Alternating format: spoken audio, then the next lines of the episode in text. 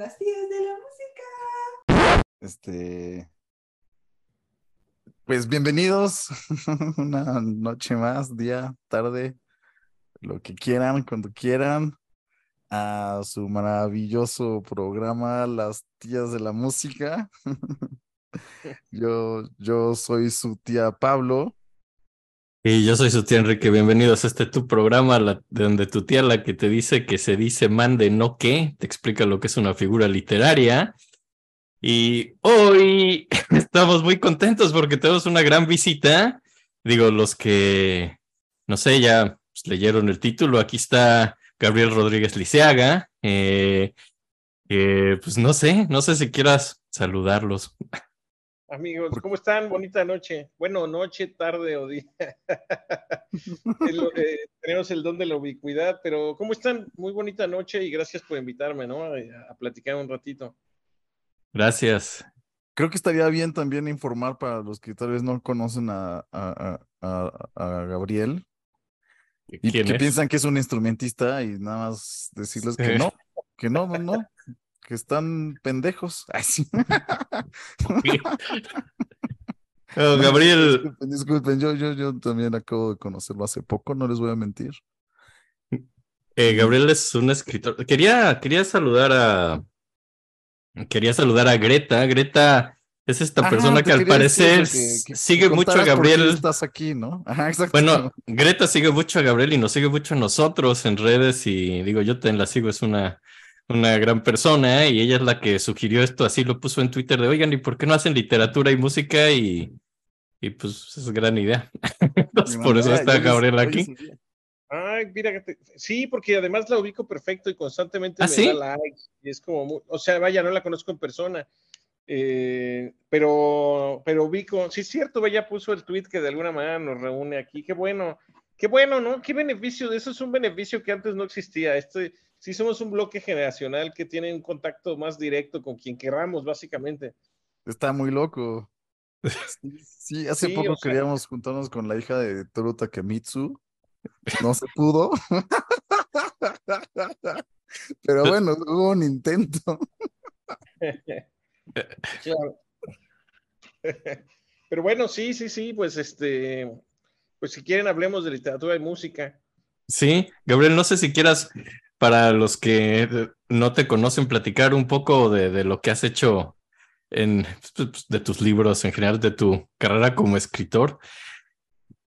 Sí, Eh, bueno, me, me llamo Gabriel Rodríguez Liceaga, eh, en todas las redes sociales estoy como el el-nep, que era mi blog de juventud, no estoy borracho, NEB, eh, era mi blog, ¿no? Qué padre era la época de los blogs donde no teníamos eh, eh, filtros editoriales ni que ganar un premio, ¿no? Nada más agarrabas y subías. Subías lo que escribías, lo que pensabas ese día, la verdad es que fueron épocas doradas y un poco así empecé, ¿no? Un poco empecé con, con este blog de No estoy borracho.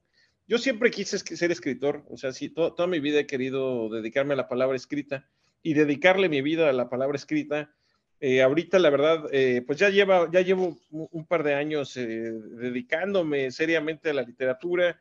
Tengo, bueno, estrictamente son 11 libros, ¿no? Cinco libros de cuentos y cinco novelas. Eh, conforme ha pasado el tiempo he tenido que ir en- haciendo más cortita la semblanza porque mucha de mi literatura al principio fue en editoriales independientes, en estatales, en, en gubernamentales. Ya son libros que ni yo tengo, la verdad. En algún momento supongo que haré una suerte de cuentos completos o, algún resumen, una, alguna antología de lo mejor. Eh, pero lo que sí es que ahora mismo hay dos novelas mías editadas por Penguin Random House que se consiguen de forma muy, muy sencilla, están distribuidas por doquier, están en Amazon. La felicidad de los perros del terremoto y La sombra de los planetas, que es la más reciente. Esa está incluso ahora mismo en mesa de novedades y salió este año. Eh, bueno, tengo un par de premios nacionales de literatura, me gané el Bellas Artes de cuento, me gané el Sor Juana de novela, el Agustín Yáñez de cuento, eh, y pues básicamente eh, eso, ¿no? Soy un escritor de 42 años. es padre porque la literatura sigue siendo joven a los 42, ¿no? Apenas es tu edad de, de- de inicio, ¿no? es, es- es Claro, lo opuesto al fútbol, ponle así, básicamente. Exacto. Una vez que acabas tu carrera de fútbol por tus rodillas, ya te puedes meter a escribir. Oye, pero sí se va volviendo más difícil escribir. Esta última me costó un huevo, ya, ya las crudas, eh, la pacheca, ya no, no, es, no es tan sencillo ya escribir libros. es, una, es, muy- es una chingadera, porque ahora tengo técnicamente más habilidades, pero ya no tengo el ímpetu ni la, form- ni la, ni la energía para desvelarme escribiendo que tenía de chavo, ¿no? Pero leo lo que escribía de chavo y es de no manches. Qué loco. O sea, es una, sí, es una competencia curiosa con el tiempo esto de... Yo creo que le pasa a cualquier persona que se dedique al arte, ¿no? Sí, sí, sí, sí. Llevo también como semanas tratando de hacer una pieza que prometí, me está costando mucho trabajo, es lo mismo. No tengo tiempo. ¿Cuándo es Es tu feo. fecha límite? No, no tengo fecha límite, pero quedé de componer algo para un grupo de cámara y Nunca las acabo yo, las que no tienen fecha límite. Oye, y hay algo, Gabriel, que, que, que de pronto yo leí tu, tu, tu última novela, bueno, he leído otras. Eh, me encantó, espero, esto no sea un spoiler, si es spoiler lo quitamos, pero me encantó lo de los dibujos eh, de, lo, de las figuras famosas nalgonas. Eh, es es muy chistoso, Pablo y yo llevamos meses y meses aquí hablando de compositores y de cuál tendrá el mejor trasero. Es una discusión. Oye, ¿quién va ganando? ¿Quién va ganando? Stravinsky va a ganar. Oh, wow. Pero Pero, el mejor trasero y como el pene más grande, por lo visto. pero pues de es pronto veo queremos, que- ¿no? de pronto veo a Gabriel así poniendo también imágenes de culos y dije, muy bien, quiero platicar de eso. Oye, yo todavía no llego ahí, ¿eh? Ah, También lo estoy Ah, bueno. leyendo, lo acabo de comprar, no te voy a mentir. Y pues felicidades, porque no estaba ya en varias librerías, ¿eh? Ya se había acabado en, en los sótanos, ya no hay. Y en Gandhi, pues quedan como, todavía quedan creo que unos 300 alrededor de todos los Gandhis. órale. Pues ha Ajá. tenido una muy buena recepción. Yo, yo estoy muy contento, naturalmente estoy contento y emocionado, ¿no? Yo la verdad es que esa novela cuando la escribía ya así como muy febril, en las madrugadas, eh, esa novela yo renuncié a mi empleo para, para escribirla y ya hasta encarrerado, hasta troné con mi pareja de entonces. entonces como, no, pues Perdón por la como- risa, no, es- pero no es, no es burla. no, pues sí es gracioso porque me entregué a ella de una forma muy, eh, muy irracional y muy, antes decíamos muy forever, ¿no? Este, Me encanta la verga, güey. Tengo que, que hacer esto. yo sí tenía como muchas ganas de contar algo y, y en mis noches más apasionadas yo tenía esta sensación de que estaba escribiendo algo que le iba a hacer sentido a la gente. Eso fue lo que al final me, me, me mantenía como necio haciéndola. Y ahora que veo que sí, que en efecto se ha vendido bien, más no importa que haya sido vendida, ¿no? Eh, a final de cuentas, uno cuando publica un libro, pues el libro ya se queda ahí a pesar de mí. O sea, yo me voy a morir y el libro se va a podrir en, las- en los libreros de gente que, que todavía no tiene rostro. O sea, el libro ya existe. Pero el hecho de que yo esté siendo leído mientras, pues en vida y de que la gente, eh, la gente me manda fotos de- con el libro, eh, luego sube pasajes, ¿no? Es, es, es una sensación muy hermosa. Eh, digo, por un lado es alimento para el ego horrible y ese, y ese hay que tenerle cuidado, pero por el otro lado es como comprobar que de alguna manera, pues sí, eh, tenía, estaba, yo siempre he pensado que no hay que inventar nada, ¿no? Solo hay que ver bien o, o ver mejor. Entonces, que esté siendo leída me hace pensar que he visto, que, que, que de alguna manera sí he visto la vida, ¿no? Este, esta neurosis en la que estamos todos metidos y la he podido traducir en palabra escrita de forma, pues quizá efectiva, ¿no? Quizá bella. Yo estoy muy contento con este libro. La verdad es que, ¿para qué, le- para qué les digo? O sea, vaya, puedo andar con modestias, pero Sí. para mí ha sido, fue muy cañón porque sí, más allá de que nos dé risa que tomé con mi novia, pues fue muy doloroso, ¿no? Entonces, Y No de esos, risa, ¿no?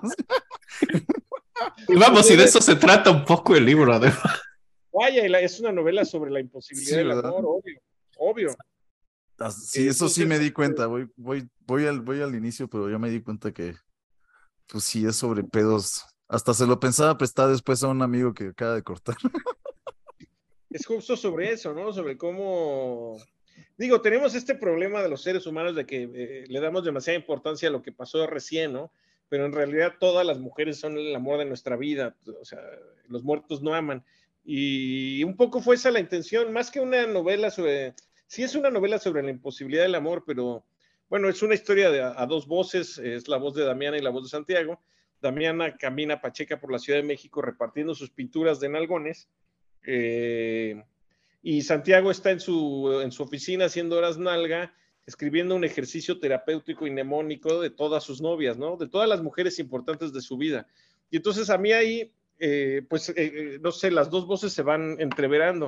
Y esto, y, y, a partir de aquí, pues cuento un poco la primera cosa, ¿no? Los dibujos de Damiana son ilustraciones del osito bimbo nalgón, de, de esta, el, el, el, el, cuadro de Remedios Varo de la, la creadora de pájaros, sí. parece que se llama eh, nalgona, como, pero no solo nalgona, muy contenta con su sexualidad, ¿no? Tiene un rostro de satisfacción. Eh, Carlota, Carlota de Habsburgo eh, perreando. Eh, estos dibujos me los hizo un artista visual que me parece que es talentosísima, an, an, arroba Ana Ben Ilustración, eh, Ana Ben. Eh, fue muy padre porque yo nada más le dije un poco cuál era mi intención, que era llevar el tema del meme a, a, a, un, a, una, a una cuestión más artística y ella solita entendió por completo lo que yo quería, ¿no? Esto obviamente nace del Chavo del Ocho Nalgón, de Jesucristo Culón. Creo que todo empezó con Broly, ¿no? El de Goku. Sí. El de Goku es maravilloso, ¿no? Estamos locos, est estamos completamente chiflados. Yo sí creo que sí. El de Vegeta embarazado, ¿no? Es, es de esos.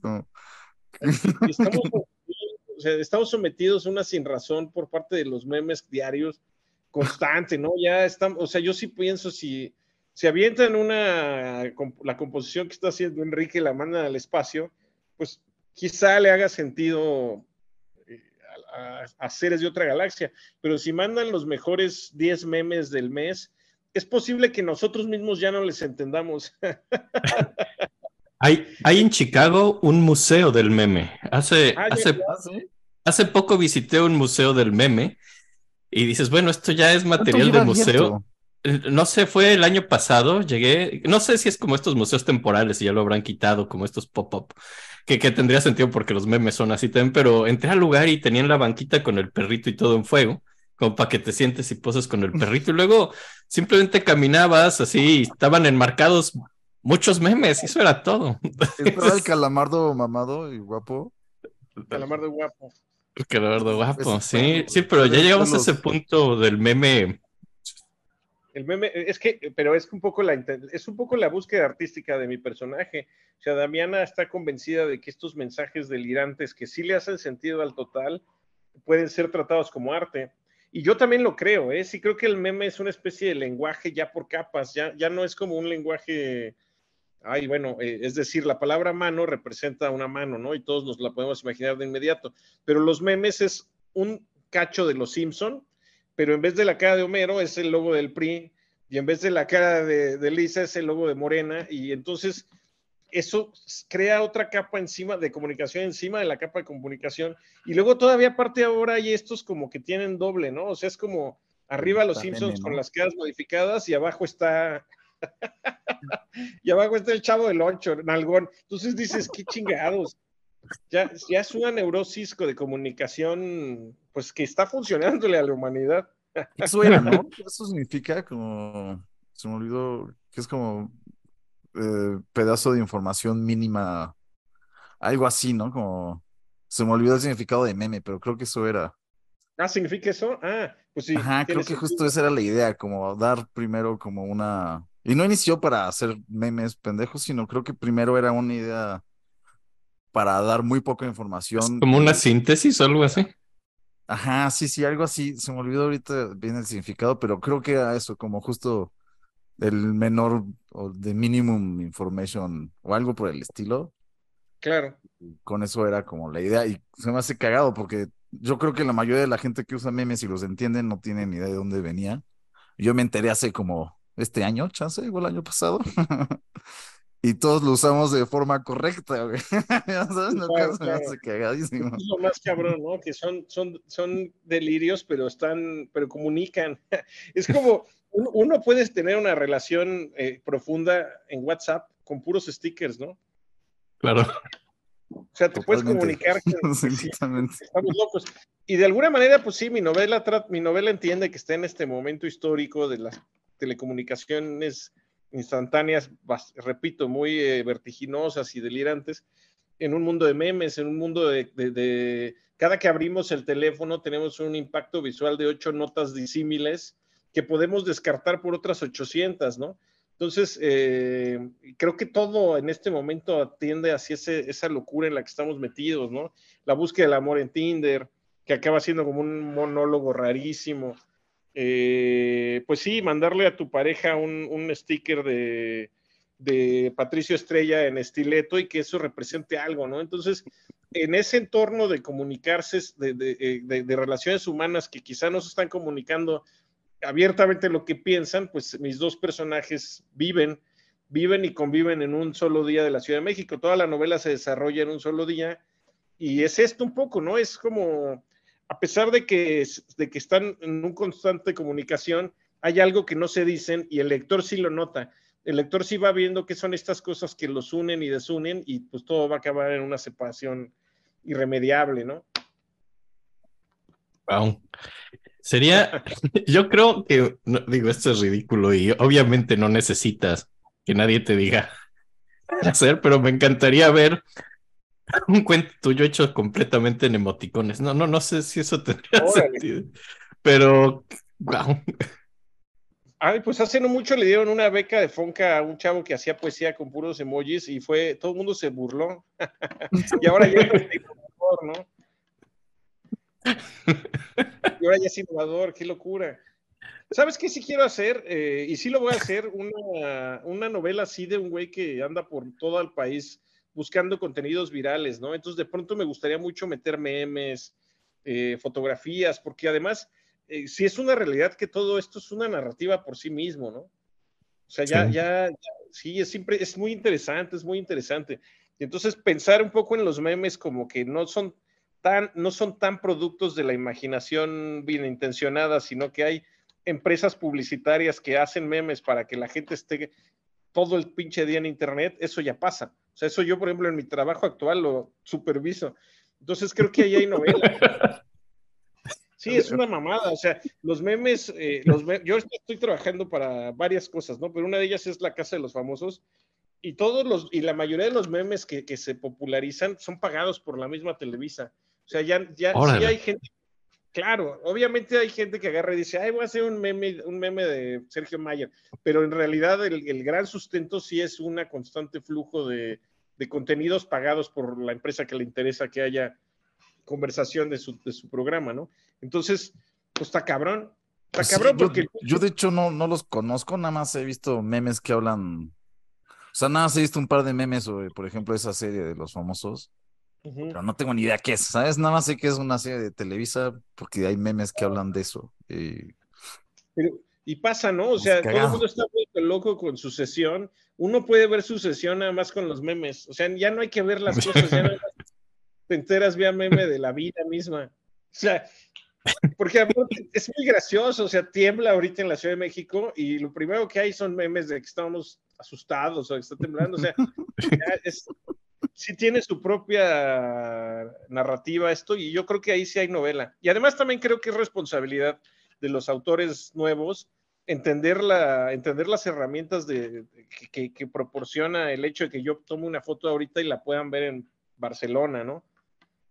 Oye, por ejemplo, ¿eso lo pensaste cuando hiciste esta novela de los planetas sobre una cierta responsabilidad tuya como para, o sea, en, alguno de los temas que trataste lo viste como una responsabilidad. Sí, definitivamente. Es que, es que sí creo que, o sea, vaya, la literatura tiene muchos papeles, ¿no? Pero uno de ellos es ser eh, testimonio, testimonio vivo de, de, cómo se vivió en ciertas cosas. Entonces, cuando Ana Karenina le pone el cuerno a su esposo en una, en una, no es una calandria, pero en una, en un, ¿cómo se llaman estas que iban con los caballos? En una Vamos a. este... una, sí, una. Ándale. Exacto. Cuando le pone el cuerno y después te enteras que en aquel entonces los como que no había hoteles de paso, entonces justamente estas carretas eran horizontales y eran precisamente para poner el cuerno. Entonces uno lee ese, bueno, para hacer el amor más bien, uno lee eso en, en Flaubert y, y, dice, wow, ¿no? O sea, el testimonio de que había, había específicamente un vehículo donde te podías meter a echar eh, pasión. Entonces, es un poco eso, ¿no? Yo en, mi novela anterior, en La felicidad de los perros terremoto, hay un momento donde el narrador se mete al Facebook de uno de los personajes. O sea, es un narrador omnisciente que tan sabe todo que se puede meter a las redes sociales de los personajes para ver qué hicieron los últimos días, ¿no? Entonces, a eso me refiero con el tema de que sí es nuestra responsabilidad utilizar todas estas cosas nuevas para contar distinto. Eh, ahí es padre, ¿no? Porque a mí me da mucha risa la gente que le tiene miedo a la inteligencia artificial. Pues, o sea, eh, la inteligencia artificial, su argamasa somos nosotros, ¿no? Depende por completo de nosotros. El algoritmo depende completamente de nosotros. Digo, ya ustedes saben más de esto, pero ya hay canciones que evidentemente se hacen con algoritmo, ¿no? Claro. Pues ya van a sacar una, ¿no? Los Beatles, creo, güey. Ah, sí. Bueno, Paul ya dijo que no, ya, ya, ya dijo que no, dijo, ya dijo que no, que, que no estemos imaginando, porque mucha gente sospechaba que hicieron grabaciones y que les estaban haciendo la voz de John Lennon y George Harrison, que son los muertos, que las trataban de hacer con inteligencia artificial. Eso había dicho Paul McCartney. No, lo que dijo es que no es eso, hijo, no, todo es material grabado, o sea, es, material que sí se grabó, pero es muy viejito y están limpiando, ¿no? A lo mejor la inteligencia artificial solo lo usan para limpiar las grabaciones. Qué marica. pero en inteligencia artificial hay jerarquías, ¿no? Yo creo que les dio miedo eso de hacer un John Lennon hecho por inteligencia artificial, pero. También quién sabe si van a aceptar que lo hicieron. pero qué locura, ya pasa, ¿no? O sea, fui a ver Indiana Jones y los primeros 15 minutos es otra vez Harrison Ford de joven. Wow. está bien chingón. Las posibilidades que nos da el, el momento histórico en el que estamos, pues además de que son impredecibles, son muy emocionantes. Nos tocó un momento muy lindo. Pues Grimes, digo, de estas nuevas bandas que han hecho como comentarios al respecto, sí dijo como, güey, pues yo no tengo pedo si se arman una rola con mi voz. Nada más, pues pásenme una, creo que pidió como el 50% o algo así de las ganancias. Dijo, pero pues, güey, yo estoy bien, o sea, yo no tengo pedos, ustedes háganlo, ¿no? Digo, de repente va a ser muy de la verga ir al Sanborns y que el bestseller lo haya hecho una. y que el libro que está rompiendo ventas lo haya hecho un aparato, pero pues. A final de cuentas, el aparato también es una creación humana, o sea. Eh, sí, sí, sí, sí, o sea, estamos en esto, pues. Y, son herramientas, son herramientas. Todos los escritores de mi generación escribimos un cuento que era, se desarrollaba en mails, ¿no? Y entonces uno ponía la arroba y se sentía que estaba inventando la literatura. Sí, sí, claro. no sé tú sí, qué sientes de eso como... O sea, de alguna forma, evidentemente, hacer arte no es tan fácil nada como para poner una máquina y... Digo, podría ser eso, pero sería más bien una forma de expresión tal vez del artista que decide, ¿no?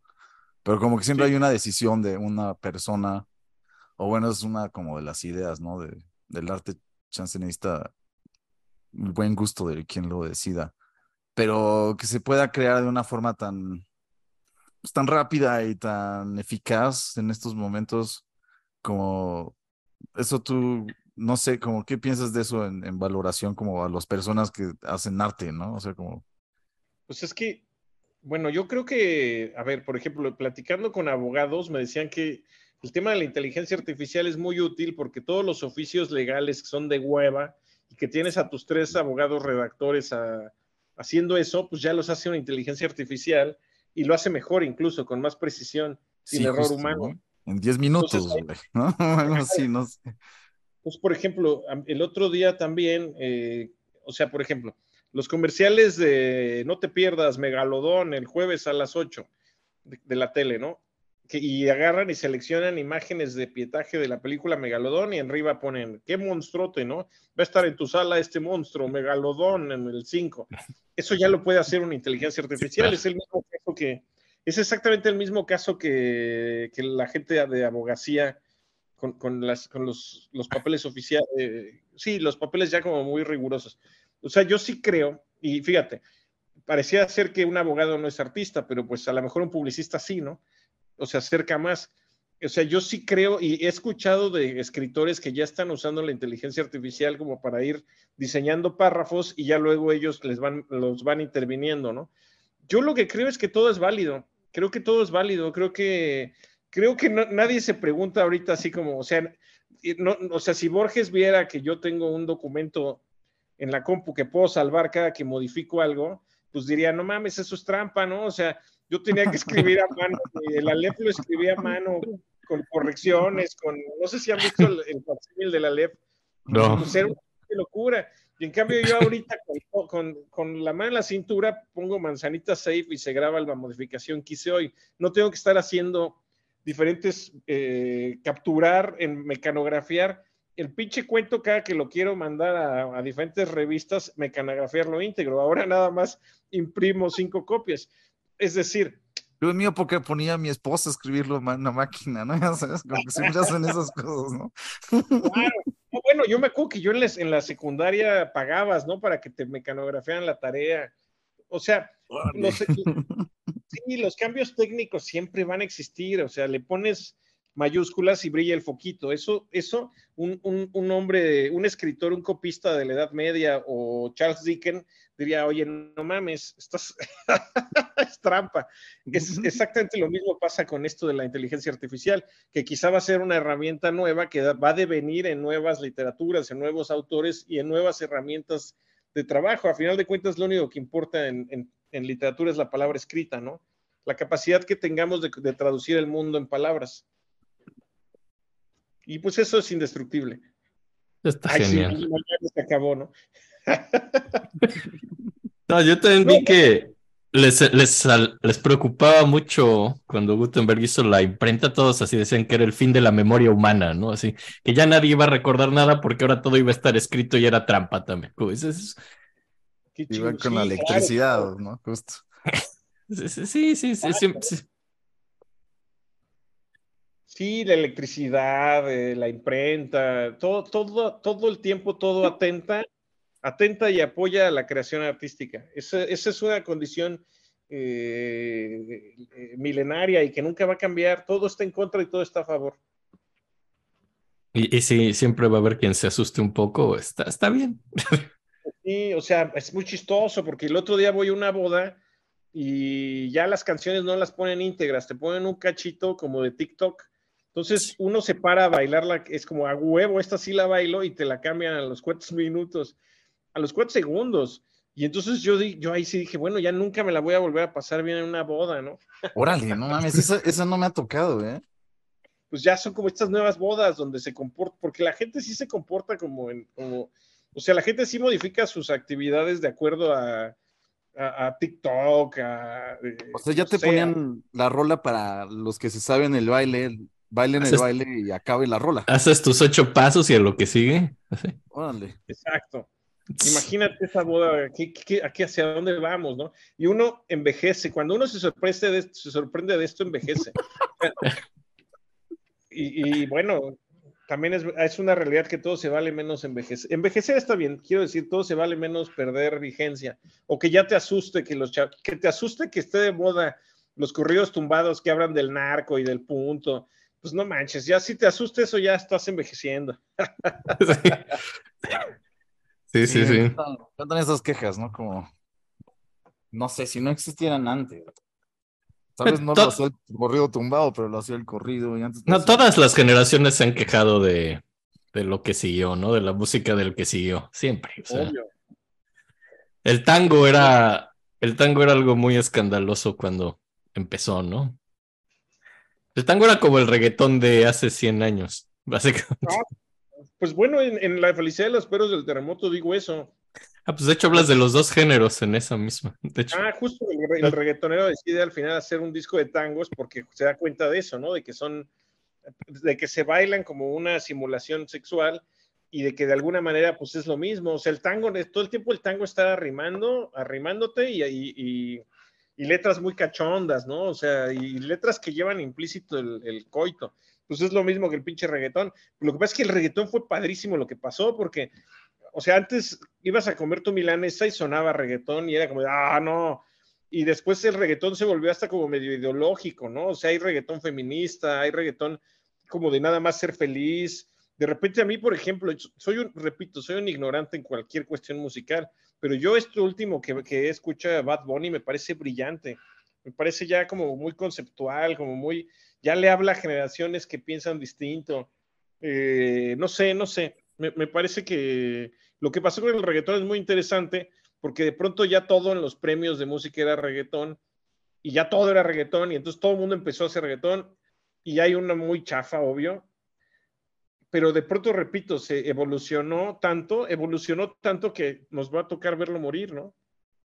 Es el mainstream nuevo, es lo, y de ser como lo, no sé, es muy chistoso, es muy chistoso. En algún punto vi cómo el gusto pasa a través de clases sociales, ¿no? Y Freakonomics, no sé, es el libro Freakonomics así, no sé si lo has leído eso.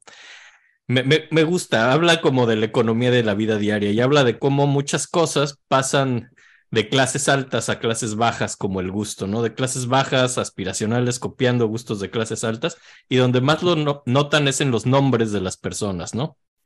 Los famosos Britney y Brian, que pues eran, no, no sé, justo dijiste 42 años, tienes exacto mi edad. Y cuando estábamos de pubertos, estaba el 90-210 en Canal 5 y Beverly Hills 90-210. Claro, claro. Y, es, y esos nombres de cuando tú y yo éramos pubertos en el 92, luego son los nombres de, de la generación que sigue, de, de, los niños de... Les pusieron así que la Kelly y todo eso y pasó, es lo que Freakonomics dice que pasa de clases altas a clases bajas los gustos. El reggaetón yo lo veo al revés, es algo que empezó en clases bajas y fue siendo al revés de lo que ha pasado en toda la historia, es algo que hay dos, que de pronto la gente más fresa empieza a copiar a las clases bajas, tomando el reggaetón y cosas así. Y ahora es el mainstream total, es lo que se oye en general. No sé cómo lo ves o... Sí, me quedé pensando justo que, o sea, es que eh, es que justo, yo me acuerdo que la primera vez que me enteré que existía algo llamado reggaetón era en un rótulo por, por San Fernando que decía prohibido perrear, ¿no? Y, Ah. y entonces es como de wow, ¿no? Ahí fue cuando yo me enteré por primera vez que existía algo que era el perreo. Ya después, obviamente, nos. Además, el, sí, también creo que el reggaetón un poco nos llegó por nuestras novias, ¿no? O sea, sí fue como un gusto inicialmente de chavas. Bueno, y por, Eh, tengo que ahí diferir. Yo creo que el reggaetón llegó gracias a vacaciones en Acapulco y esas películas, ya sabes, como en Acapulco y eso ya sabes, con, con, con el tiburón y con es, un kilo de cadera no es cadera. Ya sabes, como esas cosas. Claro, claro. Sí, claro, claro. Es un antecedente, obvio. O sea, cualquier música eh, chicharrona ¿no? es antecedente, sí. Pero bueno, pues es eso, ¿no? O sea, a final de cuentas todo es un bucle eterno y ahora pues ya valió verga el reggaetón. Eh, incluso a mí me da risa porque cuando yo escribí el personaje reggaetonero, pues yo no era un experto en reggaetón y, y- y de repente me parecía que mi reggaetonero era muy pop, era incluso fresón. Y ahora todos los reggaetoneros son fresísimas, fresísimas. Sí, sí. Lo Sí, o sea- muy bien, güey. Te diste cuenta justo del- Pues de a qué iba a llegar. fue, fue pura casualidad, pero creo que sí hubo ahí algo, ¿no? Porque sí, sí, sí. Sí, ¿no? O sea, ya se dan una vida los reggaetoneros de, eh, de, de redes sociales, de Instagram, como muy, muy perfecta, ¿no? ¿Dónde quedó la maldad? Sí. Sí, como que. Ah, no, no sé qué pasó en el reggaetón y yo sigo. Sigo sin que me guste el reggaetón. Ahí quizás sí estoy dando el viejazo, como dices, sigo sin lograr apreciarlo, pero intelectualmente justo me pongo el ejemplo del tango, porque bueno, me gusta el tango, ¿no? Así todo y todo argumento que yo pudiera dar teóricamente de por qué el reggaetón no me gusta, se aplica al tango y el tango sí me gusta. Entonces, Claro. No sé poner en palabras por qué todavía no me gusta, ¿no? No, o sea, por ejemplo, yo no consumo reggaetón aquí en casa, pero Sí. lo mismo, lo trato de intelectualizarlo. O sea, es que sí, sí hay que estar al tanto, ¿no? Justamente sacó Peso Pluma su disco. No sabes qué ganas tengo de un día que esté en pinche Santa Paz, oír el disco. Quiero oírlo, porque además la forma como expresa como, como construye sus oraciones este chavito, es, es formidable, formidable. O sea, sí, sí ya es una semántica propia que evidentemente viene del norte, pero que además yo creo que él sí la, la vuelve algo. Entonces, fíjate, esto es muy interesante. La canción que cantó Peso Pluma en, en Nueva York que se llama Ella baila sola, ¿no? Mm. Y entonces ella ya no, eh, ella baila sola. En algún momento en reggaetón era una onda como, güey, no necesitas un cabrón, tú bailas sola y diviértete sola, ¿no? Yo perreo sola. Y entonces ahora ella baila sola, toma esta nueva, esta nueva comprensión que es, ah, está bailando sola y me gusta. O sea, ella vino sola al, al, antro y entonces ahora me puedo acercar porque vino sola. No sé si estoy siendo claro, pero el punto es como una misma frase, una frase muy parecida. Primero estaba completamente eh, eh, retacada de una, de, una simbología distinta, como de poderío eh, femenino, y entonces ahora viene el corrido tumbado y eso lo baja otra vez a chavas en los antros a las que podemos ligarnos, porque viene, porque está bailando sola. ¡Wow! ¿no? Wow, es que eso, es que ahí es cuando te das cuenta que en efecto esto es, esto es, por un lado es un bucle y por el otro lado está todo, todo cuenta, ¿no? Todo es sagrado, todo narra. Está muy interesante eso, ¿no? Como- es, es un poco similar a los memes, ¿no? Como el, el meme de, en algún momento que dices, ¿no? Que nada era un meme de un, una imagen que en un momento tenía ahí como su peso, pues, no sé, social para la gente y de repente ahora ya es la combinación de muchos memes y acaba siendo el meme de abajo de otro meme que es completo, otra ¿no? cosa. Sí, sí, sí. Entonces, no hemos superado las colchas de las abuelas de retacería, ¿no? Que iban, que agarraban pedazos de diferentes telas y las y hacían un- una colchita. Es, es lo mismo. Ahorita estamos ya como en una, en una época de muégano, de collage involuntario. Bueno, yo, lo digo como si fuera algo malo, pero a mí me encanta. Me, me- gusta mucho reflexionar un poco qué está pasando, ¿no? Además, me parece que los tres que estamos aquí dialogando crecimos en un mundo sin internet, ¿no? Eh, Pablo es un poco más joven Soy más joven. y yo tengo exactamente tu edad, entonces creo que nos ¿Te tocó lo mismo. O sea, Sí, a no mí, manches, mi, mi primer acercamiento al internet, obviamente el de ustedes, yo creo que igual fue Napster, pero a mí me pasó cuando iba, pues yo creo que en secundaria o finales de primaria, el ya conocer internet y ver que había formas de piratear música. música y de poderla escuchar y bajarla y quemarla en tus discos o en mini disc o algo así y traer ahí como No, eso nos tocó más bien rara, ¿no? Más- prepa tardía para nosotros, yo creo, una onda así. Claro, claro, porque yo, por ejemplo, mi primer empleo fue en Blockbuster y yo me acuerdo que grabábamos en VHS los videos de MTV y cada, cada empleado hacía su selección y entonces cuando cerrábamos el, lu- el lugar para barrer y eso, hoy le tocaba a uno, ¿no? Y ponías tu selección. Todos poníamos la misma mamada. Pero, pero no manches, imagínate eso, o sea, tenías que grabar, tenías que estar esperando en el canal con tu, con el rec en el botón, para que en el momento en que empezaba November Rain le ponías. Sí. Sí, sí, sí, sí, con tu caseta ahí en el radio, sí, sí, sí, sí. Claro, Sí dependía, ¿no? Así del güey que tenía Sky o, o que tenía Cablevisión, ¿no? O Porque luego entraba también, creo que no se acuerdan de Monchis, algo así, que era de Canadá. Es como que había formas de escuchar otras músicas, otros videos, pero era gracias a lo que subían en la tele, ¿no? Lo que la tele te enseñaba era lo que podías ver. Claro. Siento que Napster sí ayudó un chingo eso. Bueno, más bien el internet, ¿no? De, de repente decir, güey, pues ya estoy investigando una madre que leí en un blog de un vato que no sé ni de dónde es ni. Es que nuestro primer internet era diferente. Yo, a mí me gusta mucho el hockey y creciendo en México, evidentemente no había una sola transmisión de hockey. Y un güey, y un güey que vivía en Nueva York me, encontró en un foro de esos así de los noventas, algo súper primitivo, y me mandaba mails contándome qué había pasado en el partido del día anterior. Y, y, y creo que es, y creo que es la cosa más bonita del mundo y lo recuerdo así con un cariño, así de pronto abrías el correo y decías, puta, ¿cómo les habrá ido a los Rangers? Abrías el, tu mail y decías, ganaron 3-2, este güey metió un gol, estuvo bien chido y pasó esto, su nombre, y me acuerdo del cabrón, digo, ya más como músico era increíble porque su mail era f-zapa, arroba quién sabe qué chingados, y, y dije, dije, y le dije, ¿quién es usted, señor Zappa? Dijo, no, yo no soy el señor Zappa, pero soy muy fan de un tipo que se llama Frank Zappa. Y dije, ¿quién es ese? Y pues sí, ya luego ya supe quién fue, ¿no? Claro, claro. Qué padre, güey. Pero sí, el- todos de internet te daban a Ese, internet cosas, primitivo ¿no? que me contaran los partidos por mail, creo que es la cosa más bonita de mi adolescencia. Qué maravilla, Es que- güey. Pero es que el mundo era nuevo. Lo que pasa es que justo nos tocó cuando el mundo era nuevo. Yo me acuerdo que, o sea, yo, yo compraba, siempre he pensado que la piratería es, tiene una dignidad eh, que rescata a la humanidad, ¿no? Sí, me Eh, encanta, güey. Yo lo apoyo por completo, sí. la verdad. la- sí, sí, la piratería nos, nos dignifica como especie. Bueno, pero, ay, sí, eh, comentario complejo.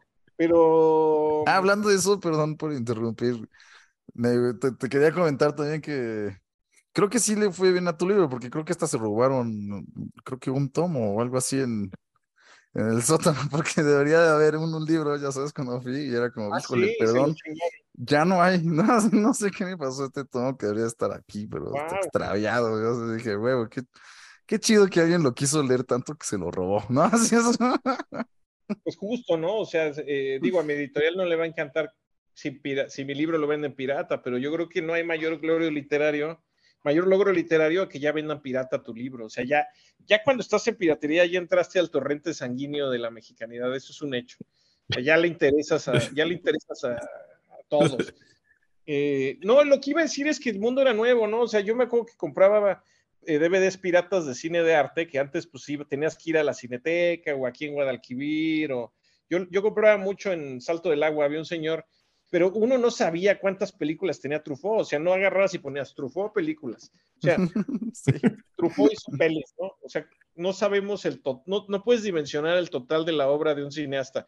Entonces ibas a comprar y te tenías que ir enterando, ¿no? Y de pronto era como, no, es que dicen que hay una basada en una novela de Henry James que el mismo Truffaut actúa, La habitación verde, ¿no? Y entonces el, el que vendía la piratería te decía, ah, yo te la consigo, güey. Y sí te la güey. Y era, era, fenomenal porque crecíamos todos en la búsqueda, o sea, eh, sí funcionaba como una odisea estar documentándose en Eh. cine, en, en- en- en cine, en música, en literatura, en, en todo, ¿no? En caricaturas japonesas, en anime, hasta en pornografía. Sí, sí, sí, como no, yo iba a la UNAM mucho, ahí también había un, en Porcopilco un güey chido de, pues de piratería de arte y era chido, justo como preguntarle, oye, güey, ¿qué pedo nuevo tienes, no? ¿Qué cosas similares tienes como a este güey que me diste la última vez que se llamaba tal? Sí. o- no, era un güey coreano, güey, ¿tienes más madres coreanas? Ya sabes, como, ah, güey, no mames, tengo una madre que acabo de encontrar que está verguísima, ¿no? ¿Sabes? Era como, Te órale, volvías a ver. loco, ¿no? Sí. Era old, era old boy, así como de verga. Verguísima, güey. que te, cambiaban, que te cambiaban la vida, porque sí, porque te repito, el mundo era nuevo, o sea, todo tenía capas, te ibas quitando capas de ignorancia. Yo siento que sigue siendo igual ahorita, pero ya es distinto. Y también es una realidad que estamos anestesiados, ¿no? O sea, sí creo que e- esa cifra de que la gente pasa más tiempo escogiendo qué ver en Netflix que viendo Netflix es, es dramática y creo que habla muy bien de, de- de- sí, la, del momento en el que estamos ya. Eh, porque antes te gustaba la peli en DVD pirata y se la, palabas se la pasabas a tu compa y el compa se lo pasaba a alguien más y entonces era, se contagiaba distinta la pasión por la búsqueda. Sí, sí, sí. Es, es raro y mi, mi chavito, no sé, mi hijo está obsesionado por los DVDs. No sé qué le pasó. Creo que le parecen brillantes, honestamente. Pues creo que es el brillo que tienen y que son como espejitos redondos. No, no creo que le interesen en sí el contenido, pero está muy clavado con los DVDs. Es que tenemos que tener un DVD y eso me ha llevado a redescubrir cosas que, es que esto ya no lo están poniendo en streaming y pronto te das Claro. cuenta que si no está en streaming ya no lo has visto en mucho tiempo y dices, güey, Oye, pero y los DVDs traían el librito, traían las letras, eh, había quien se esforzó, o sea, yo me acuerdo uno de Plastilina Mosh que si le quitabas la caja traía como, como unas portadas secretas, ¿te acuerdas? A huevo. sí. Es que era pues es otra. Me acuerdo de esos, no, no me acuerdo si fue el de Plastilina Mosh que vi, pero me acuerdo de varios que sí comprabas y lo deshacías y tenían ahí como Como cosas cosillas. Sé secretillas, ¿no? Dejabas más tiempo el, el CD tocando y de repente, Ah, eso, claro. ¿no? De repente empezaba a sonar algo era como, ¿qué pedo, güey? ¿Qué Así pedo?" después de 20 minutos que se, llegaste al mensaje y dices, wow, son unos genios. sí. Oye, y no se acuerdan que en el, en el, en Guns N' Roses si ponías justo el, Claro, el DVD para ver el el reflejo. DVD salía Satanás. Sí, claro, Yo claro. no lo viví, güey. Ti- Tienes que agarrar el Use Your Illusion, uno o dos, da igual. Ponerlo de cabeza y ponerle el reflejo en medio y se ve el diablo. Pero Qué además era así en la rodilla el- de Pasteur. Pero es que ve, o sea, el hecho de haber crecido eso nos volvió una generación muy interesante porque, porque dependíamos de nuestra memoria juvenil y no sabíamos que iba a haber YouTube, no sabíamos que no sabíamos que íbamos a poder traer cuatro mil fotos en la bolsa, no sabíamos que íbamos a traer toda la música jamás creada en el bolsillo, o sea, er- era, era una forma de, de- trabajar con la memoria bien, bien, bien distinta como es ahora. Y yo sí creo que, bueno, yo estoy, esto, estoy convencido de que nuestra generación es de héroes, ¿no? Héroes en el sentido de que el mundo cambió de golpe y nos adaptamos a él, nos adaptamos a él como si no hubiera existido, de hecho, el, el antecedente. Y, y vuelvo a lo mismo, ¿no? O sea, eh, yo tengo ahorita la posibilidad mágica de abrir, de tener tres documentos con tres textos literarios distintos y abrirlos todos aquí en mi compu y puedo copipastear de uno a otro. O sea, eh, es, es- ha sido padre esta, este cambio de siglo y, y todo lo que eso ha implicado en nuestro día a día y en nuestra forma de intentar seguir creando. Sí. Chingón. Oye, Gabriel, Torrents, güey. Los torrents. y los torrents. gigantes, ¿no? Bueno, cuando yo empecé a usar torrents y que los empecé a usar según yo ya grande, porque ya llevaban un rato, todavía era como, güey, pero como que estas madres siento que me van a meter virus. Y era como, pues, güey, si lo bajas mal, ya sabes, pues sí, ¿no? O sea, pero ¿cómo es bajarlo bien? Pues, güey, ¿cuánto debe de pesar un libro, no? Y tú dices, pues no sé, güey, ¿no? Y empezabas a investigar cuánto debía de pesar un libro, ¿no? No ¿Cuántos soy un científico, así. Ajá, y ya te sentías como muy inteligente nada más porque veías cuánto pesaba el pinche torrent. Te decía, "Ah, no mames, esa madre trae mierda, ¿no? O sea, eso, wow, esto ya trae 6 gigas y es un libro, eso no está bien, güey. Wow. Pues es que sí, toda esta memoria colectiva eh, entre siglos, pues es, es muy importantísima.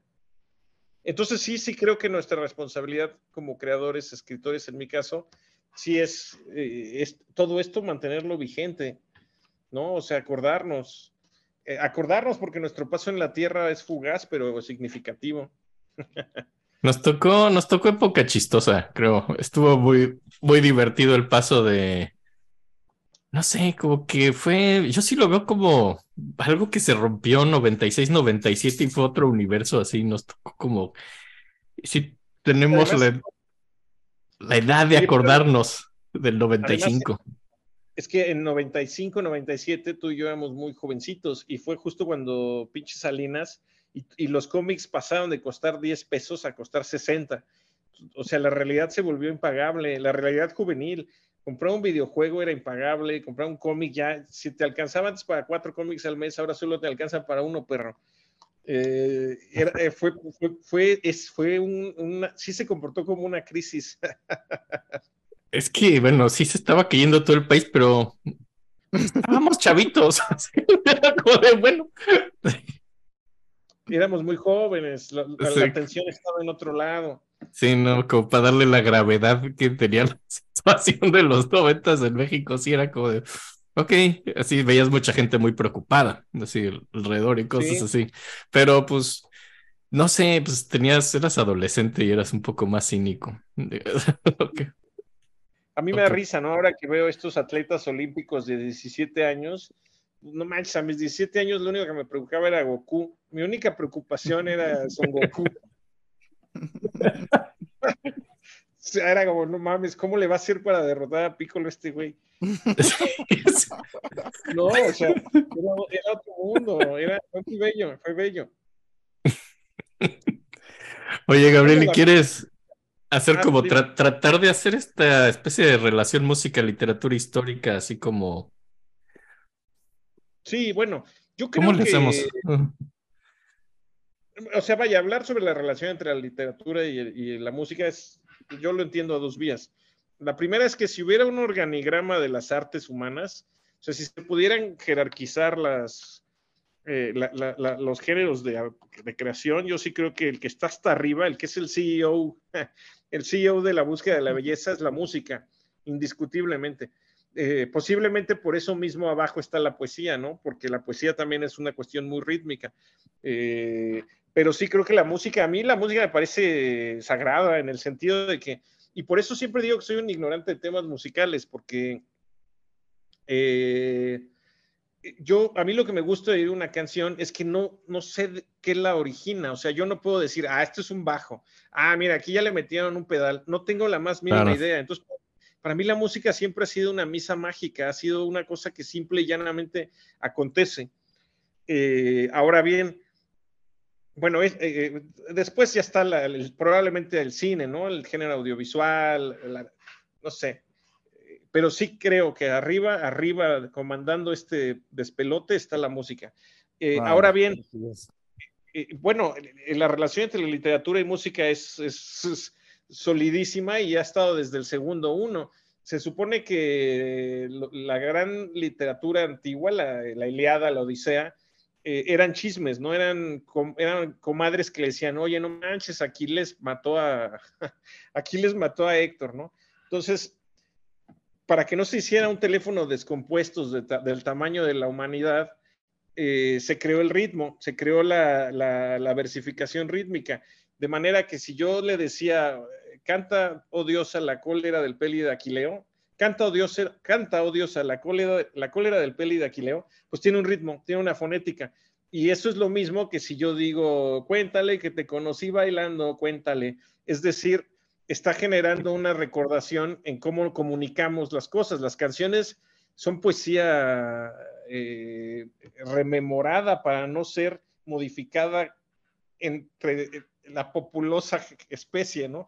Y así, y así nace el poema homérico, los poemas antiguos nacen de esto. Entonces, eh, digo, espero haber sido claro explicándome, pero un poco, pues es eso, ¿no? La música está, la música está inscrita por completo en cualquier búsqueda literaria desde el segundo uno.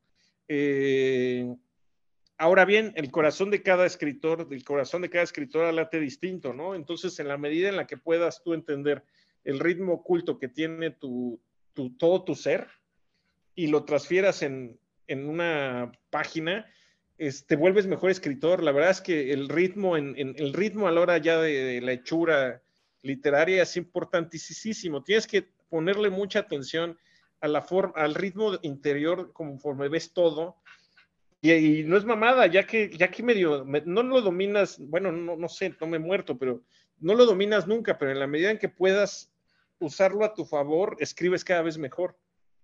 Eh, entonces, pues eso, ¿no? La, o sea, eh, es, eh, la, relación entre la música y, la literatura, pues es, es indestructible.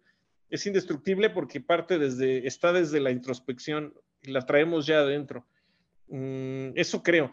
Sí, pero repito, siempre me he considerado un ignorante en música porque no la entiendo, ¿no? Yo me acuerdo cuando estaba chavito y oía las flores de Café Tacuba en efecto me parecía que era algo que florecía, era música que florecía de golpe en tu, en tu frente de ti.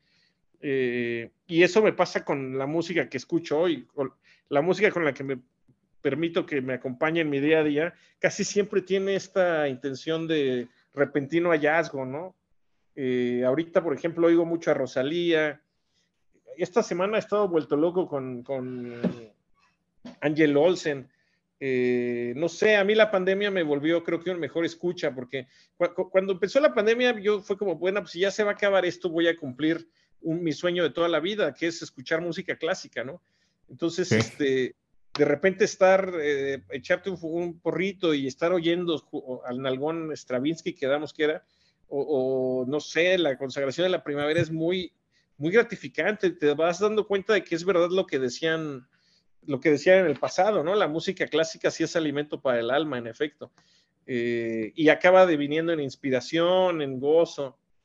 Me, parece que la relación que tengo con la música siempre ha sido muy desde el asombro, pero me encanta, me encanta cómo me acerco a la música, ¿no? Después de que fui un joven que oía pura basura, eh, tuve una etapa como muy larga donde nada más oía Radiohead y Arcade Fire, fueron como dos pilares muy importantes en mi juventud y ahorita me he vuelto como muy, ya no soporto tanto las voces de varones, pero me encanta oír a una mujer con voz dulce cantando. también estoy pasando por una etapa de Miley Cyrus, por ejemplo, ¿no? me, me duele mucho darme cuenta de que toda mi vida estuve enamorado de la rubia incorrecta, ¿no? Yo, a mí me encantaba Kesha y no, güey, era Miley Cyrus. Siempre fue Claro. Miley, ¿no? Entonces, pues, quizá ya ahorita sí ya estoy divagando, pero pues un poco eso, ¿no? Sí creo que todos estamos construyendo una memoria interior al respecto de la música. Eh, el otro día con la chica con la que estoy saliendo, veníamos en carretera y puso como un playlist de rock en español y yo luego, luego fue como, ay, no mames, rock en español. Pero en el momento en que empezó la sucesión de canciones, yo estaba involucradísimo, involucradísimo. Porque, porque quieras que no, la música es- es un perfecto acompañante de vida, ¿no? Entonces, estos, estos, yo me acuerdo de joven, descubrir el Amnesiac en el Estadio Azul, pues es inigualable. Nunca me va a volver a pasar descubrir el Amnesiac en el medio tiempo del Cruz Azul Atlas, ¿no? Wow. y eso. Entonces estamos construyendo una biografía musical que, que, que, que, que, pues cada quien que se haga bolas, ¿no? Con qué, con qué musicaliza su vida. Qué lindura. Eh, pasa eso, es, es, que, repito, la relación entre literatura y música es, es eso, es eso. Oye, ¿te gustaría platicarnos como, nos empezaste platicando, pues, de los griegos, y más o menos cómo empezaron, pues, pues, no sé, sus comedias y las ondas homéricas. No sé si te gustaría, digo, porque se me hizo interesante cómo viste la relación rítmica desde ese punto. Si quisieras tal vez comentarnos cosas que se te hacen interesantes en, el, en la historia o en el tiempo, pues sucesos que tú creas que son importantes tal vez en la literatura. O... Ah, bueno, en la literatura y, el, y la música o en general.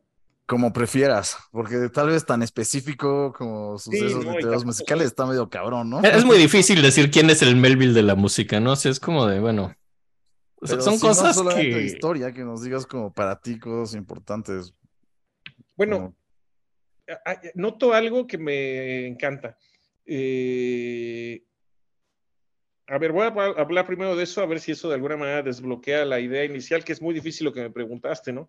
Sí, no, no, por eh, eso te digo, si prefieres nada más bien como sucesos que te gusten históricos, para la Es que por- literatura únicamente se hace interesante para mí también. Claro.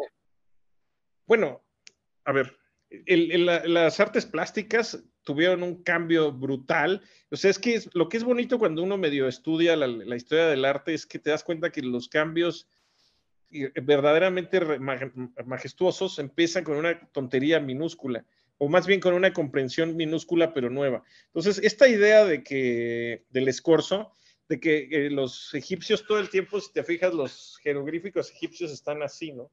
Los- la antigüedad casi siempre es, hay un tema de perfil. Es como Johnny Greenwood, que solo está en, en 2D. como Johnny Greenwood solo existe de perfil. de- de- Eh, bueno, lo mismo pasaba con, con, con, con- estas búsquedas plásticas. Y entonces de repente a alguien se le ocurre, que no me acuerdo ahorita quién fue, honestamente, o sea, no sé, puedo inventar los mesopotamios, que en vez de hacer así, los pone, puso un pie de frente, ¿no? Y entonces, en vez de ver el pie de lado, lo que veías eran los dedos de frente. La primera vez que hicieron esto es como en una escultura, cambió para siempre la historia del arte porque creó la dimensión. El hecho de que una superficie plana tenga profundidad cambia para siempre la historia del arte. Entonces sí creo que hay un montón de, pequeños momentos donde cambia, ¿no? O sea, eh, la literatura eh, nunca volvió a ser la misma después de que Proust se lanza a contarnos su pasado o de que Kafka hace que un hombre despierte convertido en cucaracha con, su- con pensamientos de cucaracha, ¿no? La, introspe- la famosa introspección del personaje. Eh, todo el tiempo está esta eh, constante evolución de, de- de- de la creación. A mí me impresionó muchísimo, muchísimo un libro que se llama Amor a tres patas y, y- y con esto, después de estar hablando de la antigüedad, me voy hasta acá. Es una novela sobre Glenn Gould, eh, Amor a tres patas, ¿Eh? la edita Chico Elefanta. Eh, no recuerdo ahora el nombre del autor, pero lo que me encanta de esa pinche novela, y de hecho creo que es hasta mujer, eh, perdón por haber dicho autora, creo que es autora, eh, lo- luego lo googleamos, pero Amor a tres patas, lo que es brillante, Autore, no- autore. Ya, perdón. autores.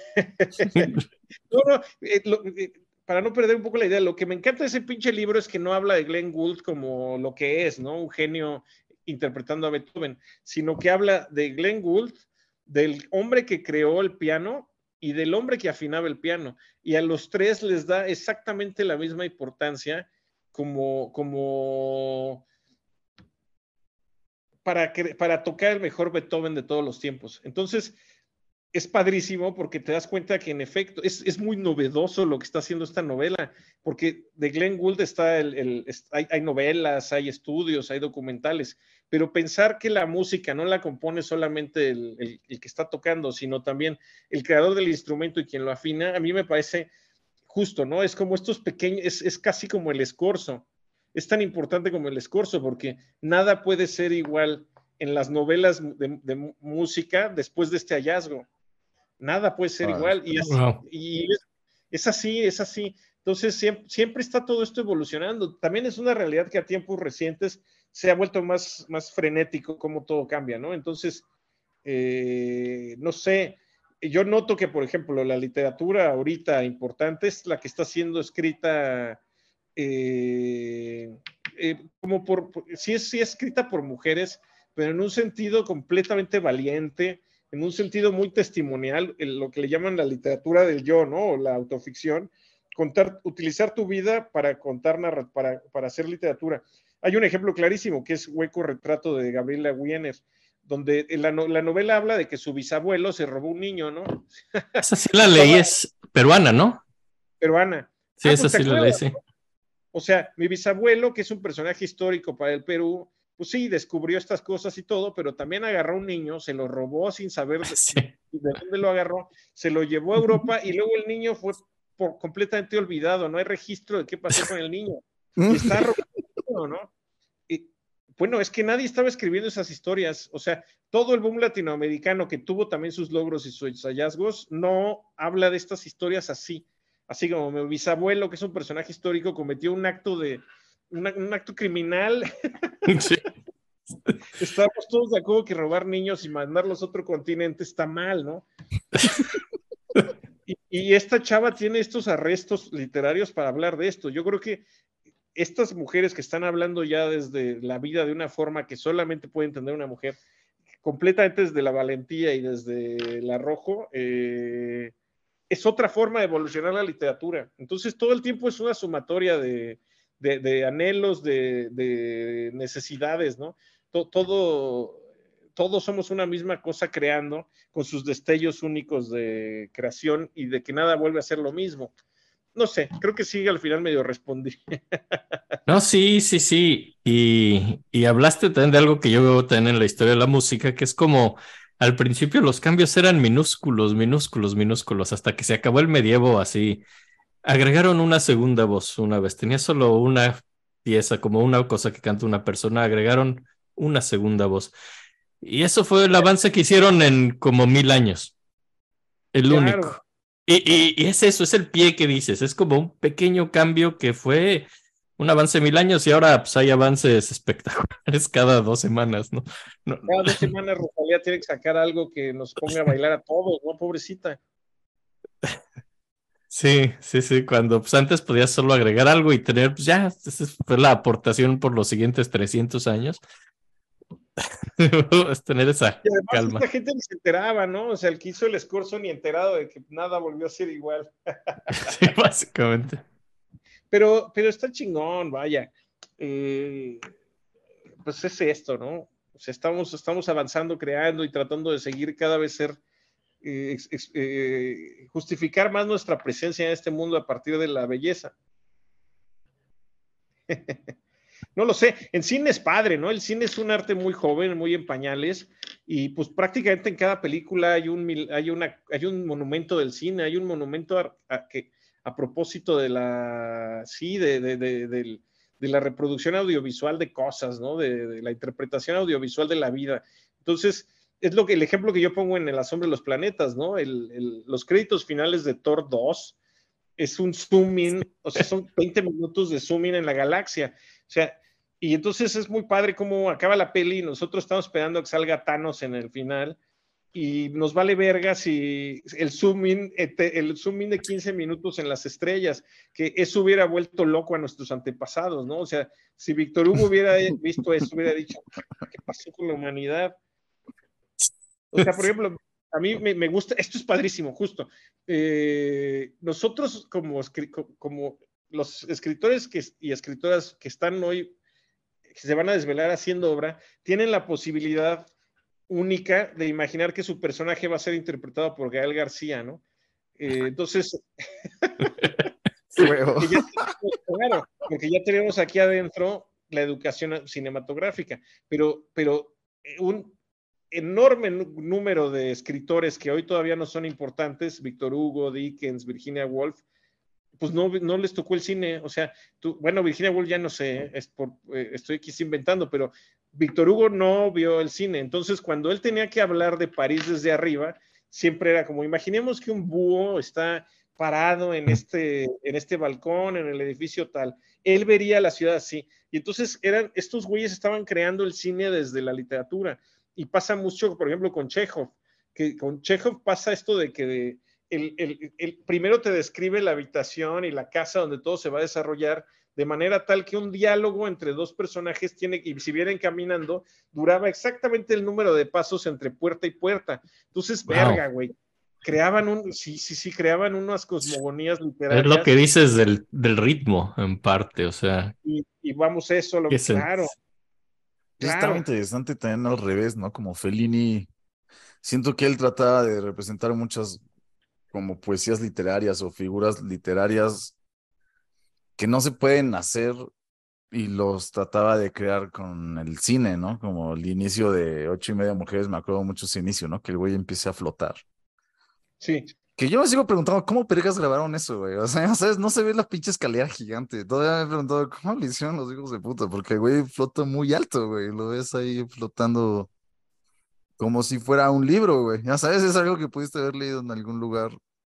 Y lo sueltan, ¿no? Están grabando, güey está flotando él y el padre suelta el globo y ya como que cae, ¿no? O sea, bueno, Fellini, sí, bueno, Fellini, y uno de los seres humanos que más he querido, ¿no?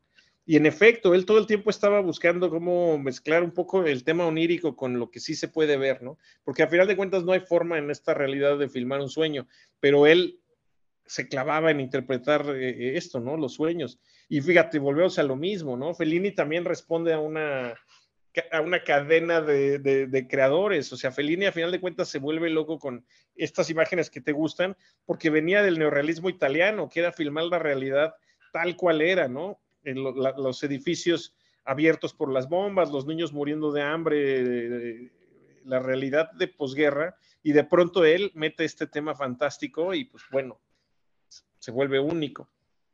Qué chingón.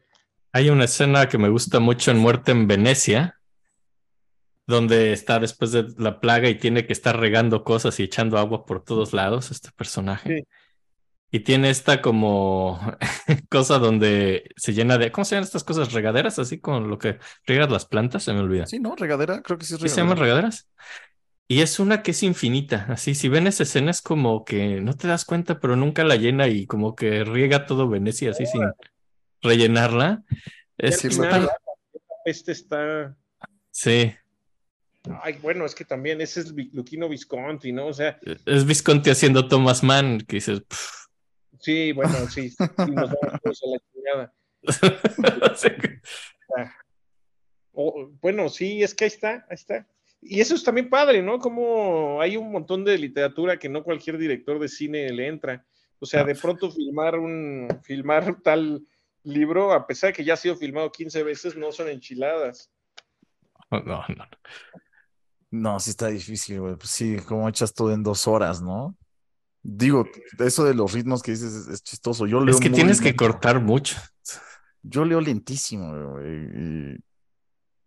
Pues sí, para mí, ¿cómo le hacen para meter mi, un mes de leerme un libro chiquito en dos horas? es como, verga. es como, pues, yo me tardé un mes, güey. Claro, pero se consigue, ¿no? De pronto ves estas pelis. Ayer estaba viendo se llama, creo que es Zulu, una película sobre africanos peleando contra el ejército británico. y lo consigue, ¿no? En dos horas consigue la gran, en dos horas y media cuenta la gran épica humana. Eh, sí. O sea, que ha de- sí, esas cosas. y, y, bueno, vivimos en tiempos donde se hace mucha, eh, se hace el películas. porno, para- ¿no? Verga, güey. Cogieron dos horas seguidas. Que me llama mucho la atención cómo desde hace ya bastantes meses estoy usando como estímulo masturbatorio películas porno viejitas, así de los 70s, 80s. Son fantásticas, son fantásticas. Hay unas maravillosas, güey. Yo no creo. Perdón. Tenían perdón un mood totalmente diferente a lo actual. completamente diferente, muy cachondo, eh, así como muy, muy- exageradamente eh, silvestre, ¿no?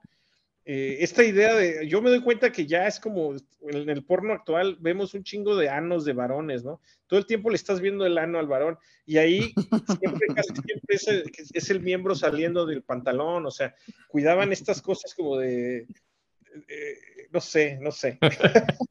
Es otra idea estética.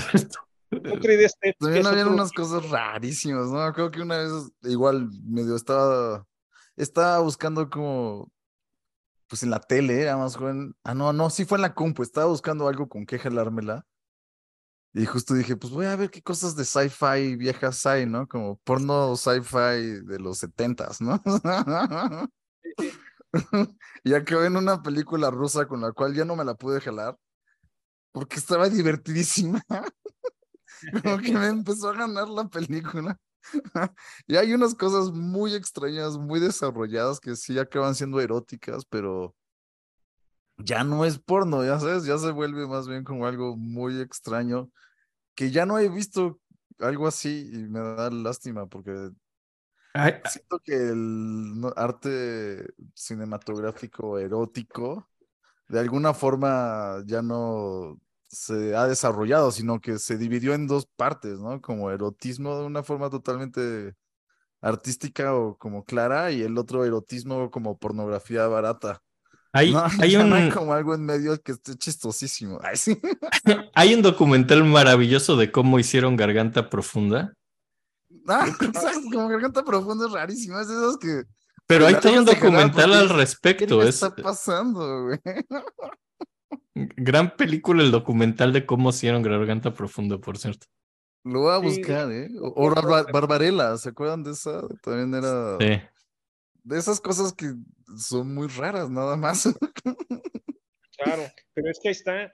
También es verdad, como antes no sabían que iba a haber eh, streaming, pues se tomaban unas libertades. Eso, yo creo que el gran ejemplo es la maldita lisiada, ¿no? O sea, uno, uno ve el capítulo de la maldita lisiada y dice, qué chingados. O sea, estos güeyes eran unos valeverga que no sabían, que obviamente no podían determinar que iba a haber posteridad viendo eso. O sea, solo se transmitió ese viernes en el canal Y ya. Adiós. Y no, y ahorita lo ves y es como, ¿qué pedo, güey? ¿Qué está pasando? Son unos cínicos también, güey. La de Rosa de Guadalupe, yo creo que Ándale, allí pasan cosas muy raras. es genial. Yo la amo. Yo la se me hacen unos genios, güey. T- Tienen que saber lo que están haciendo, obviamente. Saben lo que es, obviamente saben lo que. Vamos, saben cómo a la otra mitad nos, nos afecta la Rosa de Guadalupe de forma muy simpática. Sí, ¿no? Yo creo que ellos se cagan de risa mientras se fuman un toque y están escribiendo. Y llega un vato No, corriendo diciendo, quiero drogas, ¿no? ¿No sabes? O sea, como- Pero además está muy bien pagado. Ahí nadie, en eso nadie está improvisando, todo está muy reflexionado. Claro. Muy bien. Pues muy bien, ¿cómo, cómo vamos? Muy al- al bien. final, Muy Este, bien, de, muy. de música, ¿quieren- ¿quieres meter algo de la playlist que habías comentado? pues le mandé unas canciones, ¿no? Eh, Sí. me, esforcé, me esforcé mucho en poner canciones que ya oía antes y canciones que escucho hoy en día. Eh, pero bueno, no sé, no sé. Claro, ¿qui- ¿quieres oír alguna y la platicamos? Así puede ser. Me, me encanta cómo hablas de música, por cierto, puta. O sea, llevo años y años y años de mi vida dedicándome a esta cosa, que es la música, y nunca, nunca la puedo poner en palabras como tú. Entonces, me encanta la diferencia, ¿no? Sí, me encantaría pues, oír algo que te guste y que nos la platiques. Creo que, digo, Eso nada más. estaría increíble. Si estás Sí. de acuerdo, a nosotros nos gustaría. Ay, pero ¿qué, recuérdame qué te mandé, a ver. A ver, tenemos, has- mandaste, mandaste eh, Arcade Fire, Miley Cyrus, La Rosalía, eh, Tonight, The Civil Buyer, ¿La All esa? Mirrors.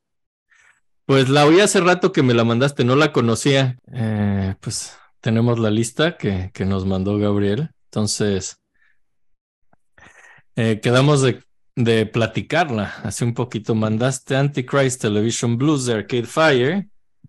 Rolón. Sí, Bueno, eh, sí, te mandé una lista. A mí me emocionó mucho cuando me pidieron una lista de música porque, eh, porque traté así, en efecto, de hacer una lista de canciones que escuchaba en diferentes épocas de mi vida e incluso canciones que escucho hoy, ¿no? Entonces te puse Antichrist Television Blues de Arcade Fire. Arcade Fire fue una banda importantísima en mi vida y creo que generacionalmente también es muy importante. Yo siento que más que canciones hacían himnos, ¿no? Eh, ha sido muy triste ver cómo estamos chaborruqueando paralelamente Fire y uno, ¿no? Eh, yo ya lo último no me gusta. Este último que sacaron se me hace hasta como de, de superación personal. Pero Antichrist Television Blues me parece. Antichrist Television Blues siempre fue mi canción favorita de esa banda y es padrísima. También anoté Miley Cyrus Breaking Ball, una de las que más escucho hoy en día. Eh, la ¿Ah, parte sí? donde dice, sí, no, no, bueno, es que Miley sí me trae vuelto Es una de las ¿no? rolas que más memes se han ganado, güey. Perdón, pero como hemos hablado tanto de memes, creo que vale la pena mencionarlo. Sí, sí, sí, claro. Breaking Ball. bueno, es por lo de treparse en la. Sí, claro. la- Sí, sí, sí. El video es, el- es que ahí el video es lindo porque, bueno, pues esta Miley ahí estaba muy enfocada como en ser muy sexosa, ¿no? Creo que es padre ver cómo yo, cómo, pues bueno, cómo evolu- ha ido evolucionando, pero siempre es- lo que canta es muy, muy bonito, sus letras son su- lo mismo, son sumamente valientes, es hablar de los sentimientos desde un punto de vista femenino muy, muy, eh, muy, muy arriesgado, muy valiente. A mí lo que me gusta de Breaking Ball es cuando dice, yeah, you, you break me. O sea, es como, a ver, no hay otro, tú fuiste el culpable, tú me destrozaste. Esa parte me gusta mucho. Eh, bueno, Mandela de Pienso tu mirada de Rosalía, que viene en el malquerer. Rosalía para mí ha sido, junto con ver One Piece, una de las decisiones más importantes que he tomado de, de adulto, ¿no? O sea, a mí Rosalía me, me encanta, me- en serio, el Motomami me, me regresó a comprensiones juveniles.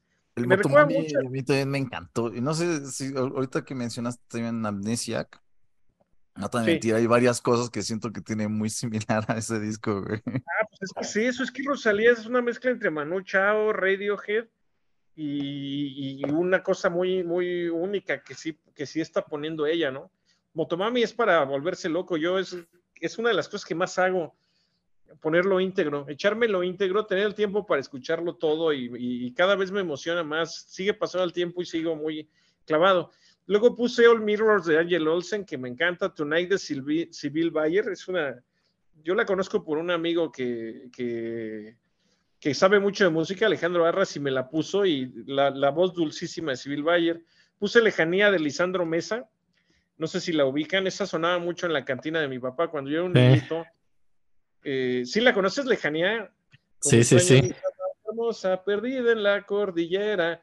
Afuera de la cantina de mi papá vendían cassettes, entonces tú pedías qué música querías que te grabaran en el cassette y te las, te las guardaban. Y me acuerdo mucho que Buenísimo.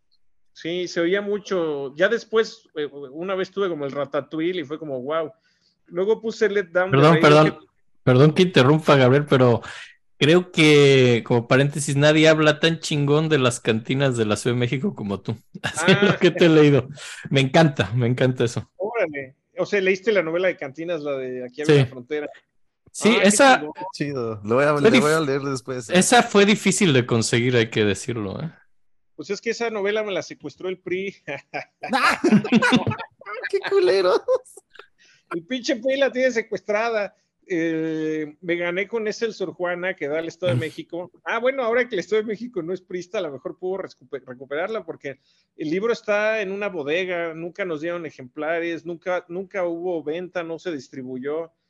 Eh, y me ha costado mucho trabajo conseguirle editorial. Yo espero que en breve salga reeditada, porque es una novela que me gusta así sobre cantinas. De hecho, no sé si te acuerdas que al final de la novela van a la última rocola análoga del centro. O sea, está la última rocola y llegan y la cambian por una MP3 y la rocola habla, hay un capítulo donde habla de las canciones que había en la rocola y hay sonido cardenche. Recuerdo con cariño esa parte. Yo no recuerdo tanto, fue hace un tiempo. Hay, hay como un zoom out del DF con todas las cantinas o algo así, me acuerdo, o, eso me lo imaginé yo. No, sí, sí, sí pasa, ¿verdad? Sí, es el, pero el último capítulo un globo, se le, se le vuela el globo a un niño y entonces todo el globo empieza a narrar todas las cantinas. Haces como un recuento muy conmovedor de cantinas, me, me, gustó mucho eso. Y ya no existen, ya que nos quedamos sin cantinas post pandemia. bueno, luego puse. hay pocas, hay pocas, hay pocas. Cada vez hay menos, y cada vez hay, y ay, ya hay unas donde yo de plano ya ni me meto, ¿no? Pero bueno, en el sentido de que se han vuelto como muy inseguras de que te ponen trago o te meten un gol en la cuenta. Sí, sí, las cantinas ahorita siento que no están en su mejor momento, pero volverán. Y luego puse la gol, sí, oír, oigan. ¿Eh? No, nada, disculpa, sigue, sigue, sigue, perdón, perdón. al final puse una que creo que es la que me gustaría que con que nos despidamos, que es 1917 de Mecano. La verdad es que Mecano es una chingonería. Sus discos tenían estos puentes instrumentales que pues básicamente era Nacho Cano, ¿no? Volviéndose loco con su tecladito. Esa canción, no sé qué tanto la vi, que en 1917 es emocionantísima. No, pero me encanta la idea de que sea para despedirnos, está súper bien. ¿Es la de ocho minutos? No. No, no, no, esa. Mm. Esa es de Alice Coltrane. Sí, también mandé ahí algo de Alice Coltrane, que como es chida, ¿no? Sí. También sí ¿Sabes yo llegué muy viejo ya al, al, Recommendation of the Day, o como dice Spotify, Pick of the Day. Ah, sí. Yo llegué muy grande a eso, pero es una herramienta padrísima para conocer cosas nuevas, ¿no? De repente sí, por lo menos una vez por semana me asombra. Yo la verdad eh, odio un poco Spotify, no te voy a mentir, pero esa herramienta es bien chida. Ah, sí. Sí, sí, es muy buena, ¿no? También YouTube la trae y sí te dedica, te dedica cosas a ti personalmente. Está muy bien. Digo, yo estoy de acuerdo contigo, hay que odiar a Spotify, tanto como hay que odiar a YouTube, ¿no? Pero, pero sí es padre esa herramienta, es una función que sirve, que sirve, ¿no? No la he usado. lo odio nada más porque tiene muy pocas cosas. YouTube me gusta mucho porque tiene casi todo lo que buscas. La verdad es que nada es por utilitario. Así. No, pero es verdad. Hay, una, no sé si les tocó Macros Plus. ¿Se acuerdan que en México era Robotech? Y luego, y, había una peli que era Macros Plus y el soundtrack, Macros Plus es una chingonería porque se están peleando los, los humanos contra los Centraedis, creo que eran, y había una, un concierto en vivo que les ponían como para instarlos a la batalla, ¿no? O sea, lo que, lo que entusiasmaba a los soldados era un concierto en vivo de música pop de Lin May. Lin May se llamaba en Robotech. Después en Macros Plus es un holograma organoléptico que te hace tener como mucho placer, eh, que es Sharon Apple. Y todo el disco de Sharon Apple es una chingonería. Hablando de inteligencia artificial, todo el disco de Sharon Apple existía cuando yo era un niño, o sea, comprabas el, el, el, cassette con Sharon Apple. Y el otro día me entró la onda como de verga, Sharon Apple, ¿qué pedo? Y no lo encontraba en Spotify, no lo encontraba, y si en YouTube lo encontré y fue como de, güey, qué pedo, es una chulada, se llama Cream Puff, Cream Puff de Sharon Apple, eh, es una cantante que no existe en una, en una película de anime de finales de siglo, y todo el disco es voy a buscar. Sí, búsquenlo, todo el disco es para volverse locos. Bueno, a lo mejor ya, creo que sí les va a gustar porque somos de la edad, o sea, quizá ya empiezan a... O sea, ya es música que suena como del siglo pasado, pero si uno ah. piensa, y luego si pueden, échense la peli, es muy bonita Macros Plus. En fin. Yo no la he visto, ¿eh? No, ni yo. Pues, ¿qué? ¿Qué les ponemos? ¿qué, se te antoja ahorita? ¿Cuánto tiempo más tienes también? ¿Cuánto tiempo más quieres estar con nosotros? Ah, yo pensaría que ya es como. Sí, ya es el corte, porque tiene, tiene cosas que hacer, Gabriel. Tengo cosas de charla, mano, pero es, me primero les quiero agradecer muchísimo por la charla, por el, por el foro, por el micrófono. Eh, creo que hacen un trabajo muy lindo. Eh, eh, tenemos justo que hablar de, de, las cosas que nos apasionan, porque si no, esto no va a jalar.